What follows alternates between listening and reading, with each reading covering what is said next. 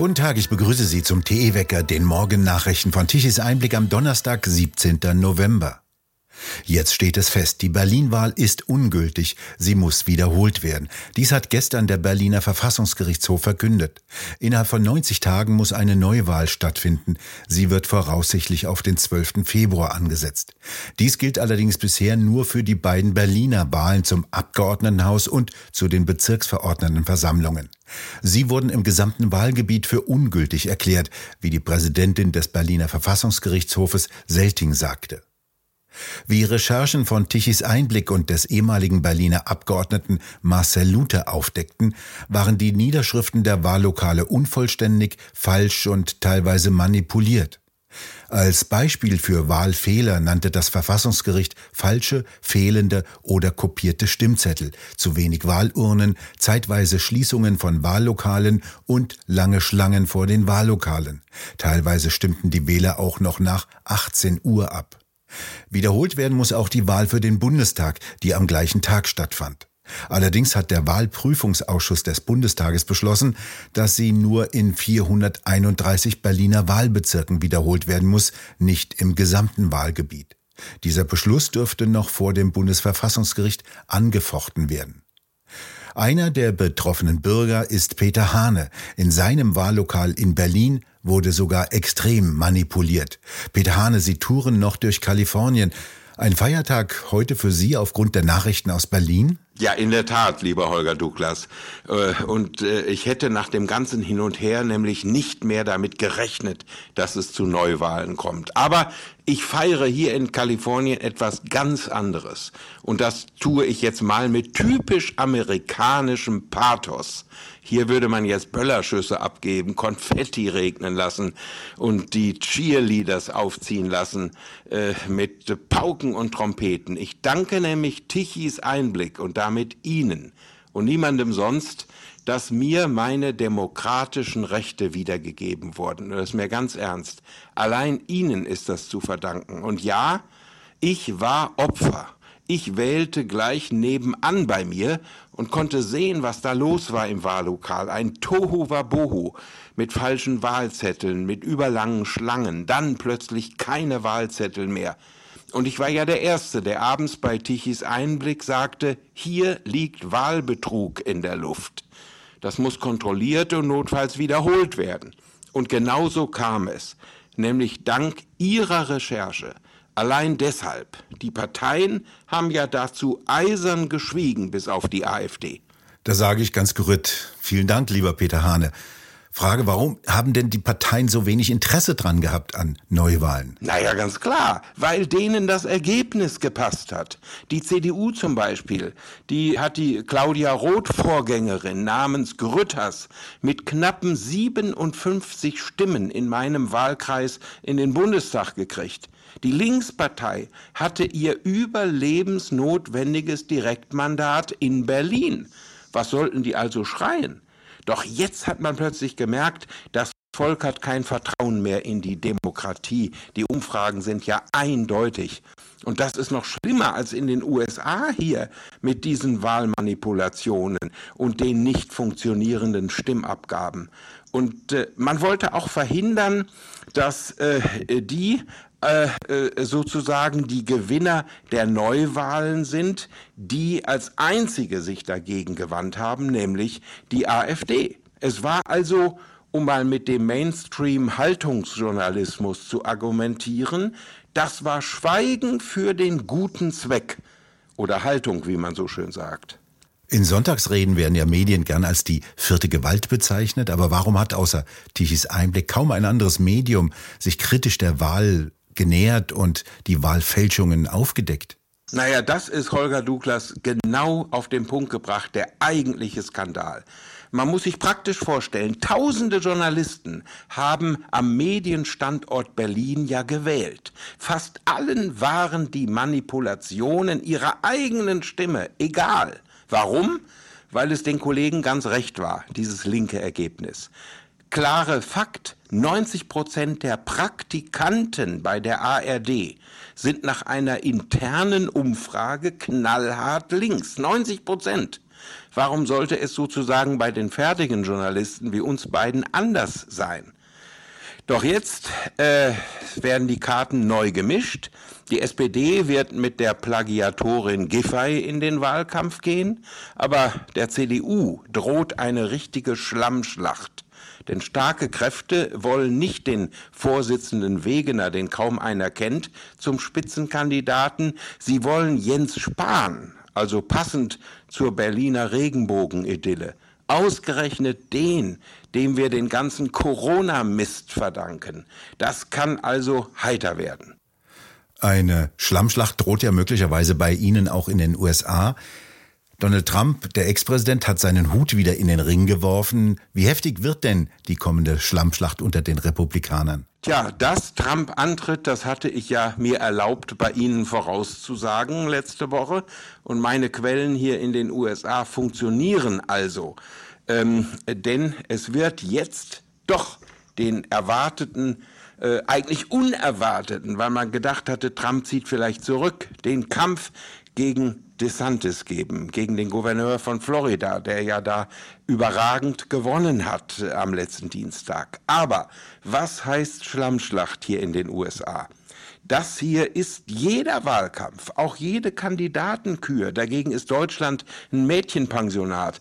Man denke nur an die Schlammschlacht Obama gegen Hillary Clinton die äh, verdiente sich ja nicht in dem Kampf gegen Trump, sondern in dem Kampf gegen ihren eigenen Parteigenossen Obama den Ehrentitel Hexe. Und äh, später musste ähm, äh, Obama sie sogar zur Außenministerin nehmen, also seine Erzfeindin. Sowas ist in den USA normal. Aber, wie sagte schon Helmut Kohl, entscheidend ist, was hinten dabei rauskommt. Und das gilt jetzt auch für die Berliner Wahl. Tichys Einblick hat lange gekämpft und gewonnen. Glückwunsch! Vielen Dank, lieber Peter Hane. Und jetzt brauche ich doch gleich ein Taschentuch. Eine Täuschung der Verbraucher wirft der Verband der Vermieter der Ampelkoalition vor. Denn nur bei einem Bruchteil der Mieter werde der Gasabschlag im Dezember vom Staat übernommen, so der Präsident der Wohnungswirtschaft Axel Gedaschko gegenüber Bild. Die Politiker der Ampelkoalition würden den Eindruck erzeugen, die meisten der 25 Millionen Haushalte, die mit Gas oder Fernwärme heizen, könnten im kommenden Monat auf Entlastung hoffen. Dies bezeichnete Gedaschko als groben Unfug. Die Frist bis zum Dezember sei zu kurz, um die Abrechnung umzusetzen. Außerdem bekämen viele Mieter ihre Nebenkostenabrechnung erst im Frühjahr oder Sommer des kommenden Jahres. Angesichts der explodierenden Gaspreise seien die Pläne der Regierung ohnehin nur ein Tropfen auf dem heißen Stein. Die meisten Verbraucher müssen sich auf hohe Nachzahlungen einstellen. Der dritte Startversuch gelang. Die Artemis-Mondrakete hob gestern vom Kennedy Space Center ab. Zehn Minuten nach dem Start trennten sich Raumkapsel Orion und Haupttriebwerke. Nach eineinhalb Stunden feuerten die Triebwerke die Kapsel aus ihrer Erdumlaufbahn und schwenkten sie in Richtung Mond. Dorthin fliegt sie jetzt mit rund 35.000 Kilometern pro Stunde. 50 Jahre nach der letzten Apollo-Mondmission startete die neue Rakete mit der Orion-Kapsel an der Spitze zu einer 25-tägigen Reise zum Mond und zurück. Allerdings noch ohne Astronauten an Bord. Damit soll ein neues Programm Menschen auf dem Mond eingeleitet werden. Ursprünglich sollte die Rakete bereits Ende August starten, doch aufgrund eines Lecks in der Treibstoffleitung wurde der Start abgebrochen.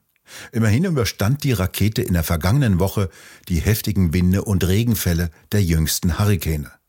Der Start musste wiederum zwei Tage verschoben werden.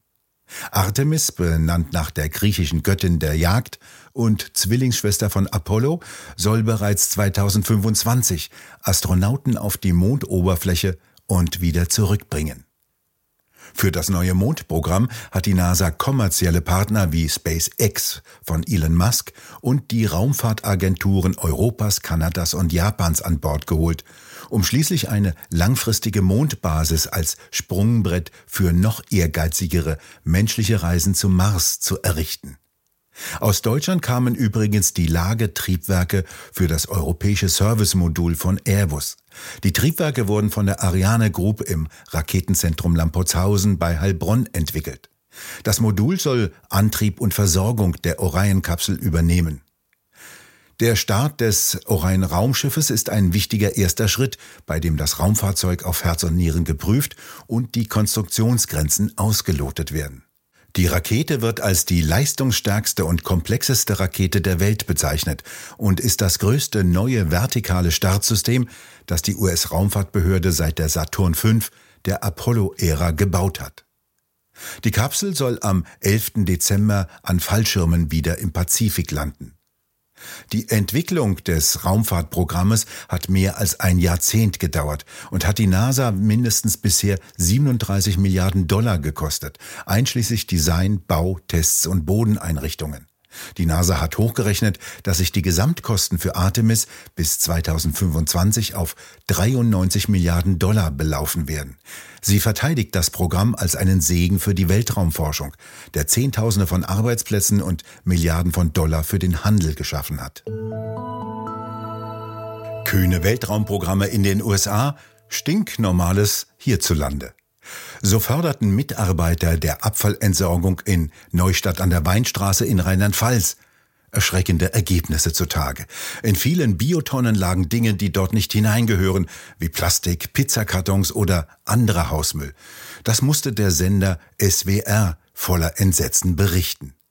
Besonders negativ, dies ergaben die weiteren gründlichen Recherchen des Senders in den Biotonnen der Stadt, wären die Bewohner der Innenstadt aufgefallen. Dort habe der Biomüll zu 14 Prozent aus sogenannten Störstoffen bestanden.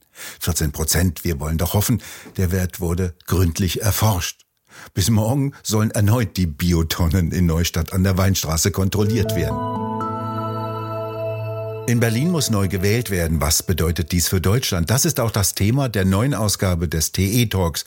Roland Tichy und Frank Henkel diskutieren mit Professor Ulrich Vosgerau, Professor Jürgen Falter und Professor Rupert Scholz. Der Bund kommt zu einer ganz anderen Entscheidung, obwohl am selben Tag, am selben Ort mit derselben Urne gewählt wird. Wie kann man zwei so unterschiedliche Ergebnisse aus einem und demselben Vorfall ableiten? Das ist eine Frage, die in der Tat äh, sehr ernsthaft zu stellen sein wird. Und ich vermute mal, das Bundesverfassungsgericht wird hier das letzte Wort haben. Denn, da muss sehr klar sehen, dieser Wahlprüfungsausschuss des Bundestages ist nach meinem Eindruck angetreten und tätig geworden mit der Zielsetzung, ungeschrieben, der Zielsetzung, die Bundestagswahl möglichst unangetastet zu lassen. Dieser Wahlprüfungsausschuss, das muss man natürlich auch sehen, setzt sich aus Bundestagsabgeordneten zusammen. Die Frage, die hier zu stellen ist, ist die, wie weit ist hier pro domo entschieden worden? Das heißt pro domo in dem Sinne, um Gottes Willen nicht an die Mandate rangehen. Also man könnte sagen, man soll halt keine Frösche befragen, ob es ja, sumpftrocken so genau so. Also ich meine, wenn ich gleich einen, einen Satz noch hinzufügen darf. Das Berliner Verfahren, das die Anfechtung einer Wahl über den Verfassungsgerichtshof stattfindet, ist das richtige Verfahren. Ich bin der Meinung, dass der Artikel 44 Grundgesetz, der dieses andere Verfahren, Wahlprüfungsausschuss Bundestag selber, äh, dass dieser Artikel 44 geändert werden muss. Man soll auch hier klar sagen, das Bundesverfassungsgericht ist die entscheidende Instanz. Die vollständige Diskussion können Sie sich ab heute Abend auf der Webseite tichiseinblick.de ansehen. Von Westen dringen immer wieder Tiefausläufer herein, bringen Wolken und Regenschauer mit. Mild die Temperaturen im Westen um die 10 bis 12 Grad, im Osten um die 3 bis 5 Grad. Am Freitag kommt kalte Polarluft aus dem Osten herein. Dort, wo die beiden Luftmassen zusammenstoßen, kann Schnee fallen. Doch wo diese Grenzen in der Mitte Deutschlands verlaufen, ist unter den verschiedenen Wettermodellen noch nicht entschieden. Im Westen und Südwesten bleibt es bei milden Temperaturen. Es wird außerdem windig, denn ein Sturmtief auf dem Ärmelkanal baut sich auf. Auf der Nordsee sind Sturmböen möglich. Die Windräder, zumindest im Norden, können sich wieder etwas drehen und Strom liefern. Knappe 20 Gigawatt leisteten sie gestern Abend um 19 Uhr. Gebraucht wurden in Deutschland zu der Zeit allerdings 70 Gigawatt. Die 2,2 Millionen Photovoltaikanlagen lieferten naturgemäß nichts und werden in den kommenden Wochen eher kaum etwas liefern, denn die Sonne scheint eben wenig. In einer Mitteilung des Statistischen Bundesamtes vom Juni dieses Jahres hieß es noch, Immer mehr Unternehmen, aber auch private Haushalte nutzen die Energie der Sonne zur Stromerzeugung.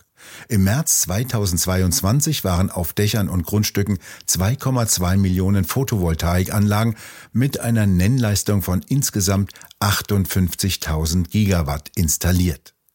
Wir bedanken uns fürs Zuhören. Schön wäre es, wenn Sie uns weiterempfehlen. Weitere aktuelle Nachrichten lesen Sie regelmäßig auf der Webseite tichiseinblick.de und wir hören uns morgen wieder, wenn Sie mögen.